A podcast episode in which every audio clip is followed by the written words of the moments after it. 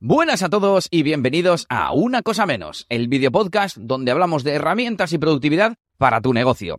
Hoy hablaremos de las extensiones de Todoist. Estaba yo el otro día navegando por mi cuenta de Todoist y en el menú de cuenta me di cuenta que había una nueva opción que se llamaba extensiones. Ahora se llama integraciones, pero el otro día era un atajo directo a una de las colecciones que hay en este apartado de integraciones. Puedes explorar todas las que hay y hay tres colecciones arriba destacadas que se llaman extensions populares y regreso a clases. Pero el caso es que en extensiones hay seis que no son integraciones con otras herramientas, sino que son extensiones como lo son en el navegador, que te ayudan a hacer cosas dentro de tu cuenta. La primera es el Habit Tracker. Es un sistema para hacer seguimiento de nuestros hábitos, como dice el nombre, ¿no? Esta extensión no hace gran cosa a nivel de interacción con tus tareas, porque lo único que hace es modificar la descripción de tu tarea para añadir cuánto llevas de racha, es decir, la cantidad de veces que has marcado la tarea como completada en la fecha que le tocaba.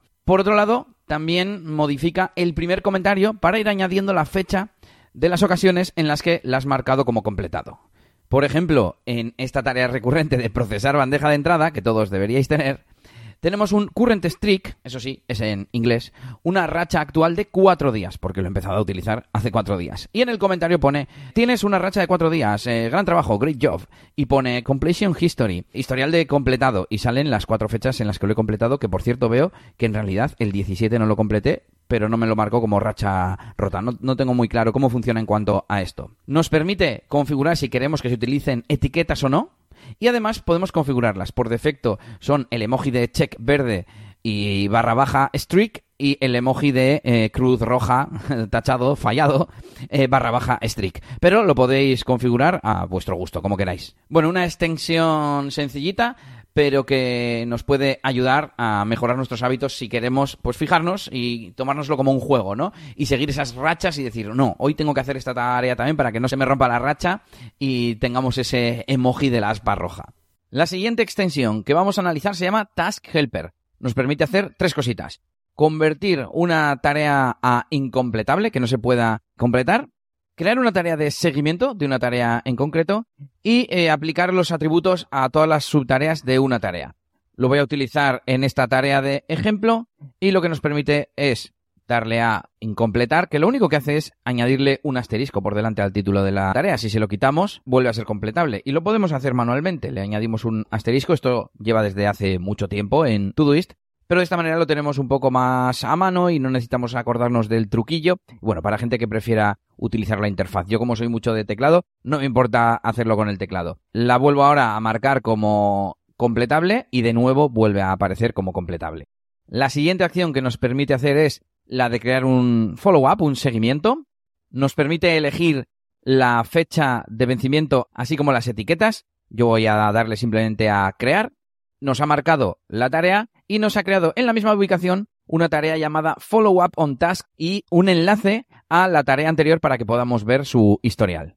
Y por último, la última funcionalidad consiste en copiar todos los atributos, así que estoy cambiando eh, los atributos de esta tarea de Follow Up y me voy al menú Task Helper y le doy a aplicar atributos a subtareas. Y ahora nos debería añadir las fechas de vencimiento, las etiquetas y la prioridad. Y efectivamente, en un momentito lo ha hecho. Así que perfecto. Esto sí que me parece muy útil para temas de proyectos eh, o tareas que tengan varias subtareas y que en realidad queremos que nos salgan en los filtros, en las búsquedas, etcétera. Y, y me parece bastante útil. Creo que de momento no lo voy a aplicar en ningún caso personal, pero creo que puede sacársele partido. Y hablando de proyectos, la tercera extensión se llama Templates, plantillas y nos permite explorar y importar plantillas de la colección de la galería de Todoist, de las oficiales, vamos. Pero además nos permite una cosa muy chula que es importar un proyecto como plantilla. Porque Todoist permite guardar proyectos como plantillas, pero en un archivo CSV te lo permite exportar a tu disco duro y guardarlo en los servidores de Todoist en una URL que te tienes que guardar como favorito una mierda. Yo, de hecho, lo que suelo hacer es duplicar. Pero de esta manera ya no nos hará falta, además de poder importar las eh, plantillas de la propia galería de Todoist. Lo que tenemos que hacer es ir al menú de proyecto, apartado de templates, y le damos a Import from Template, que son las plantillas de Todoist. Y aquí tenemos un listado de todas las que ellos tienen publicadas. Hay como 30 o 40, algo así, Voy a buscar, por ejemplo, algo de boda, a ver si tenemos suerte. Y con wedding, efectivamente, wedding planning. Le doy clic, me sale un resumen y una vista previa bastante chula, la verdad. Y le podemos dar a import template. Y nos importa directamente todas las tareas que tiene esa plantilla. Nos ha hecho varias secciones, una de planning, otra de invitados, otra de event, otra de wedding day y otra de after the wedding. Bueno, hay diferentes tareas dentro de cada una de las secciones, con sus tareas algunas de ellas, etcétera. Muy práctico, sobre todo si te gustan las plantillas de Todoist, porque yo alguna vez que las he explorado, la verdad es que no me han gustado demasiado. Y vamos a ver esa segunda opción en la que podemos importar desde un proyecto propio. Voy a importar, por ejemplo, mi plantilla de cliente de mantenimiento WordPress, nos hace una vista previa con algunas de las tareas, le damos a importar y espero que tarde menos aún. Efectivamente. Aquí tenemos eh, que me ha importado como si hubiera duplicado el proyecto, solo que desde un proyecto que ya has creado. Voy a ir a plantilla y una plantilla que se llama Reading List, lista de lectura. Pues bueno, está bien, es una forma de añadir mm, plantillas no solo de proyectos, sino de conjuntos de tareas. Si tú dentro de, por ejemplo, el desarrollo de páginas web quieres tener un listado de tareas que haces siempre al final, al terminar el proyecto, pues bueno, lo puedes tener en un proyecto separado, como yo hago, eh, tengo un proyecto de plantillas y dentro los subproyectos que son las plantillas como tal, e importar ese proyecto dentro de un proyecto que ya exista y que ya tenga muchas tareas. Así que me parece que está genial, sobre todo por la parte de, la gestión de plantillas propias. La siguiente extensión en la lista es iAssistant pero esta la vamos a dejar para el final. Además, las dos que nos quedan son muy sencillitas. La primera, Conversation Starters, que lo único que hace es sugerirte cinco tareas, cinco preguntas en realidad, para poder empezar o mm, hacer seguimiento para sacar temas de conversación en una reunión de videoconferencia o en una reunión presencial o en un proyecto para saber, por ejemplo, los objetivos del proyecto. En este caso, simplemente se las inventas. No le puedes decir si es de negocio, si es de deporte, si es de una temática en concreto. Simplemente te las crea. Vamos al menú de proyecto y le damos a Add Conversation Starters. Y directamente te las crea. En este caso, en inglés, If the weather reflects how you're feeling right now, what will be the forecast? O sea, le tienes que decir si está nublado, es decir, triste, o si está soleado, bueno, y es como para sacar temas de conversación. Voy a ver la última. Who inspires you? Es la última pregunta. O la del medio. What's something you wish you knew as a child? ¿Qué te gustaría haber sabido cuando eras un niño? Bueno, pues son preguntas poco así como filosóficas, en mi opinión. Y no sé si son útiles para esto, pero bueno, ahí está, la extensión de Quick Starter Conversation, como se llame. y la última se llama Export to Google Sheets, que simplemente exporta una lista de todas las tareas de un proyecto a una hoja de Google Sheets con las propiedades que tú elijas. Le damos al menú de proyecto, le damos a Export to Google Sheets y podemos elegir si está completada o no, cuál es su eh, tarea padre, cuál es la fecha de vencimiento, la sección, la prioridad, quién la tiene asignada, qué fecha se creó y la descripción. Podemos desconectar y conectar nuestra cuenta de Google y simplemente le damos a exportar. Y en un momentito, en este caso porque son solo cinco tareas, nos exporta esta hoja de cálculo de Google Sheets con toda esa información. Me gustaría quizás que tenga un campo de fecha de completado para que sirva como informe de tareas realizadas, porque si no tampoco le veo mucha utilidad a esta exportación. Pero bueno, nunca está de más poder exportar las cosas y sacarlas a otro formato, aquí ya lo podemos descargar, compartir, etcétera. Y vamos con la joya de la corona, que es este AI Assistant.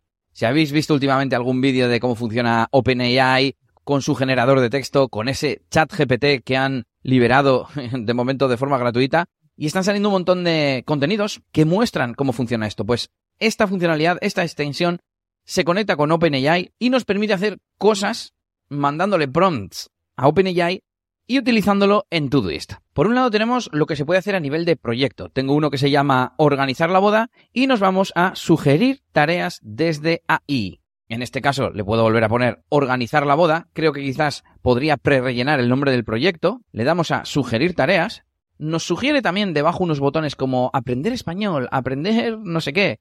Podemos pulsarlos directamente, pero en este caso nos ha sugerido seis tareas en inglés, eso sí, yo he estado haciendo pruebas y depende de cómo pongamos la instrucción inicial, a veces nos contesta en castellano y nos permite seleccionar las que queramos, por defecto están todas seleccionadas, y añadirlas como subtareas o directamente al proyecto. Si lo hacemos como subtareas, nos crea una tarea principal con la frase o instrucción que hemos puesto nosotros al principio. Voy a intentar darle una instrucción más precisa. Ahora nos sugiere get fit, cook a meal, eat more healthy.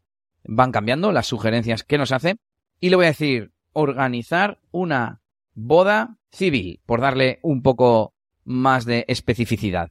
Y ahora sí, ahora nos ha salido ya los resultados en castellano. Así que yo creo que el truco está en darle una instrucción, un prompt que le llaman un poquito más largo, un poco más específico. Esta vez las voy a añadir directamente al proyecto y no nos ha creado ninguna tarea principal.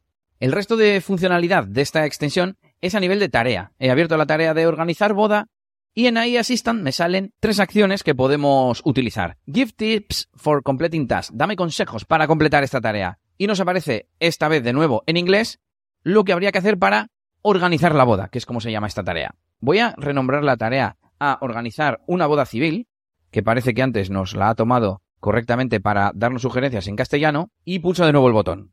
Nada, nos sigue contestando en inglés. Quizás si le ponemos un título de tarea todavía más largo en castellano, quizás nos lo cogería. Bueno, lo voy a añadir como comentario. Y ya está. Nos añade un vía Assistant dos puntos y el comentario que nos ha ofrecido. Vamos a la siguiente opción que es hacerla más accionable.